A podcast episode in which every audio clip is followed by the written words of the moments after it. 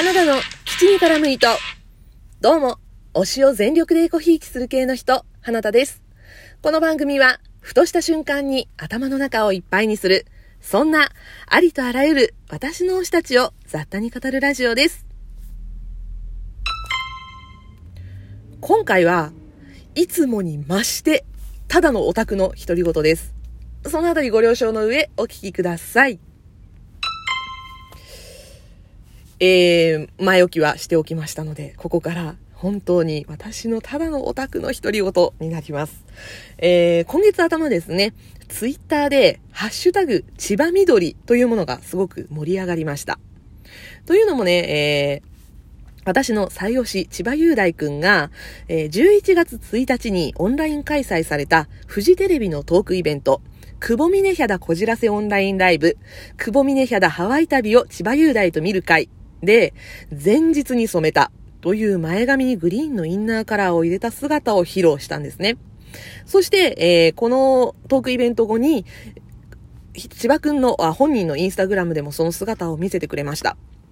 で、インスタの中で、季節は流れ、木々が色づき始めた今日この頃、僕の髪の毛は緑に彩られました、とコメントをしているんです。で、念願超絶上げっ言ってたんですね。もう可愛いなと思ったんですけど、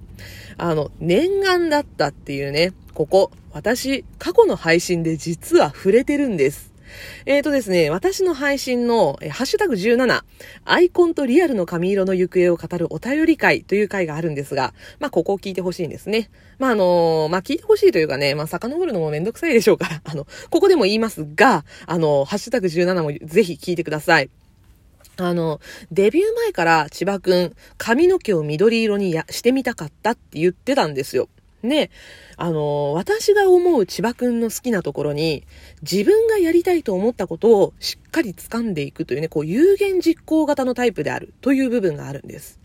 で、まあ、このね、今回の緑のカラーリングっていうのも、ずっと前からやりたいと言っていたことなんですね。まあ、デビュー前からやってみたかったというふうにね、今回あの、髪の毛緑にした後も話をしているんですが、えー、私は知っている。私は知っている。あの、オタクだからね、覚えてるんですよ。あの、デビュー前だけじゃなくてね、こまめに言ってるんです。この緑にしたかったっていうのを。一番直近だと、去年、2019年の1月に、ヘアオブザイヤータレント部門に、えー、千葉くんが選出をされています。あの、髪型が素敵な芸能人を選ぶというね、そういうあの、賞がありまして、そこに、えー、男性タレント部門で選出をされていたんですが、この時のコメントで、やってみたいヘアスタイルとして緑色にしたい、カラーリングを緑にしたいというね、緑色への憧れを語っていたんですよ。割とつい最近言ってる、割とつい最近って言ってもね、もうそろそろ2年経とうとしてるんですけどね、まあ割と最近その緑色への憧れを語っていたということを私は知っていた。ので、あの、本当にね、あの、自分がやってみたこと、見たかったことを、あの、有言実行でやってくれたなというふうにね、私は感じました。でね、あのー、見てない方ね、よかったらインスタの方を見ていただきたいんですけど、千葉くんのね、えっと、11月1日の投稿でね、あの、見ることができますが、このグリーンのカラーリング。あのー、めっちゃ似合うんですよ。めっちゃ似合うんですよ。大事なことだから2回言ったけど。似合うの似合うの、本当に。あの、インナーカラーなんでね、表面は普段の髪色なんですよね。あの、暗めの髪色なんですけど、あの、めくったら内側がグリーンになってるんですね。なので、普通にこう前髪を下ろしてると、隙間からこうグリーンがチラ見えするっていう感じで、すごくおしゃれなんです。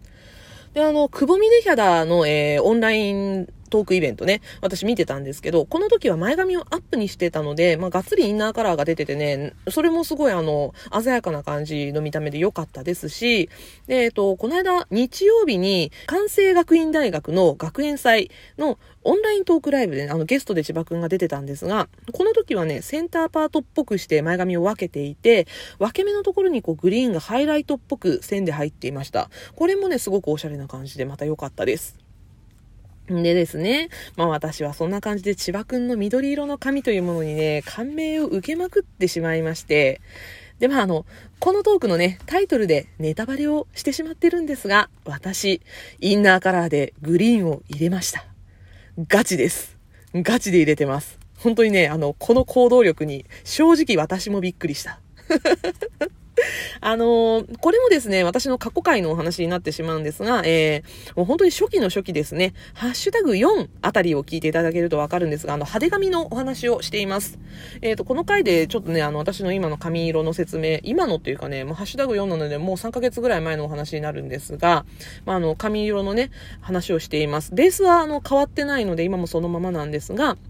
えー、私現在セルフでインナーカラーを入れています。場所としては、耳上5センチあたりからぐるっと前頭、内側を全部ブリーチしてインナーカラーを入れてる状態です。なので、あの、表面の髪はね、あの、まあ、普通の一般的な、あの、茶髪というかね、えー、ちょっと色を入れてる状態なんですけど、あの、髪を上から被せると、インナーカラーはほぼほぼ見えない感じにしているので、あの、仕事中はね、私、あの、お客様にお会いするっていうね、あのお仕事、接客業ではないんですけど、まあそういうね、お客様にお会いしたりとかすることがあるので、まあ仕事中は下ろしているか、ゆるく束ねる程度にして、インナーカラーがね、あの、見えないようにしています。ちょっとね、やっぱりね、あの、隙間から若干見えてはいると思うんですけど、そこまで支障がないぐらいに、あの、しています。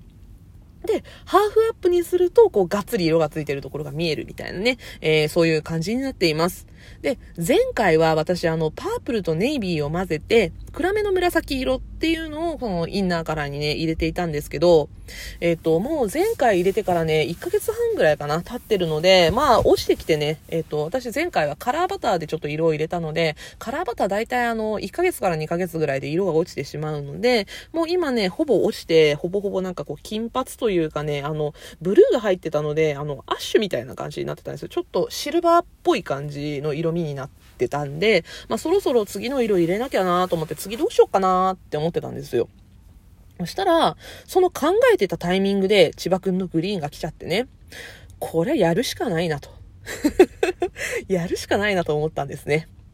とはいえ、まあ、グリーンはちょっとね、あの、パキッとしたグリーンを入れてしまうと目立つなってって思ったんですよ。あの、いつも使ってるね、このエンシェールズっていうブランドのカラーバターがあるんですけど、このカラーバターの、えヘンプグリーンっていうね、緑色の展開があるんですが、これを直接入れてしまうと、あまりにも緑緑しすぎてて、ちょっとね、あの、さすがに仕事するときには目立ちすぎるなって思ったのと、あとですね、あの、外側の髪もね、まあ普通に染めてはいるので、色落ちしてきてね、黄色っぽくなって、ちょっとね、あの、あまりにもちょっと色が明るくなってきてしまってたので、そこの色も落ち着けたいなとか考えてたんですね。で、まあ、全体的にどうにかしたいなって考えて、今回はね、全体的に、あの、ビューティーンから出ているメイクアップカラーっていうね、あの、まあ、ドンキとかね、その辺のドラッグストアとかで売ってる、本当にあの、一般的なカラーリング剤なんですけど、それのマットカーキっていう色を買って重ねてみました。このメイクアップカラーシリーズ、あの、ブリーチした髪にしっかり発色させるっていうのが、あの、売りのシリーズなんですよね。私、あの、何回か使ったことあるんですけど、他の色を、あの、ネイビーブルーとかもね、すっごい綺麗なブルーに発色してくれたので、まあ、信頼をしているシリーズだったっていうのもあってね、今回そのメイクアップカラーを使ってみました。そしたらね、大正解でした。これが、本当に。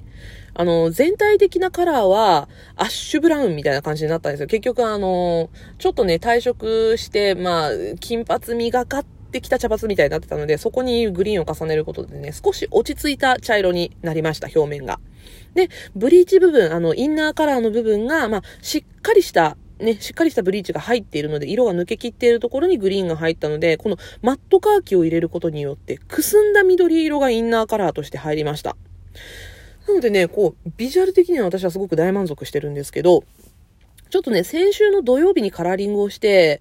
緑色どうかなくすみすぎかな薄いかなとかちょっと思ってたんですけど、まあ、薄かったらインナーだけカラーバター重ねようかなと思って、あの、日曜日にね、あの、千葉くんを、リアタイのね、千葉くんを見ることができたので、あの、関西学院大学のね、オンライントークライブで、まあ、千葉くん見るから、その千葉くんの今の色見て決めようっていうね、すごいオタクらしい理由でね、とりあえず保留したんですよ。そしたら、あの、千葉くん自身も、まあ、きっとね、その、グリーンの部分はカラバターで入れてるっぽくって、ちょっとずつね、グリーンが退色してきてね、少し黄みがかった感じのグリーンになってきてたんですね。だからなんかこう、いい感じにくすんだ色で、私の今の色味と似たような色になってたので、よしと思って。よし、千葉くんと似てると思って。で、まあ、私は、あの、そのまま上から色を重ねることなく、今のところ継続しています。